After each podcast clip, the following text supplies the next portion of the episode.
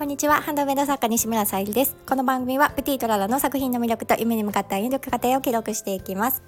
はい今日は12月28日木曜日ということでえっ、ー、と今日もちょっとタイトルを決めずにお話しさせていただいております ちょっと今年はハンドメイドの創作などが今日で最後になるということで、まあ、ちょっとね作りまではできなかったんですけどいろいろ発想などなどをしていたらあっという間にちょっとねまた一日が過ぎてしまいました。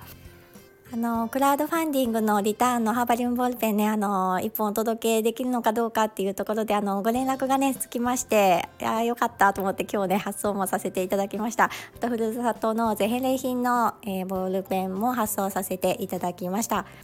そしてそしてようやくあの1月の誕生石がガーネットということであの天然石のハーバリウムボールペンにチャームをねお選びいただける形で掲載完了しました。またあのジュエルキャンドルえーと、宝石のギフトガーネットはねあの初めてになります。こちらの方も掲載の方をさせていただきましたのでぜひ、えー、ミンネクリーマベースで見ていただけたらと思います。あのキャンドルホルダーだけ、まあ、数量は限定になるんですけどもあのベースの方のみであのお選びいただけますのでまたあの気になる方は見ていただけたらと思います。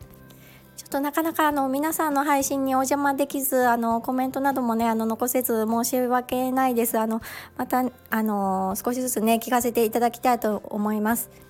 そしてあの明日からね主人の方もお休みになるということで私の方もちょっとね配信の方が途絶えてしまうかなっていうところなんですけどあの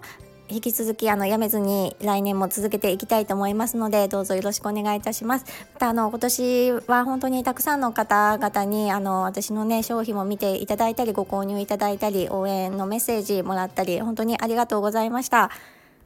またね、あのー、しばらく配信できるかどうかわからないんですけど、あのー、ひょんと配信するかもしれないですし、また、あの、どうぞ来年もよろしくお願いいたします。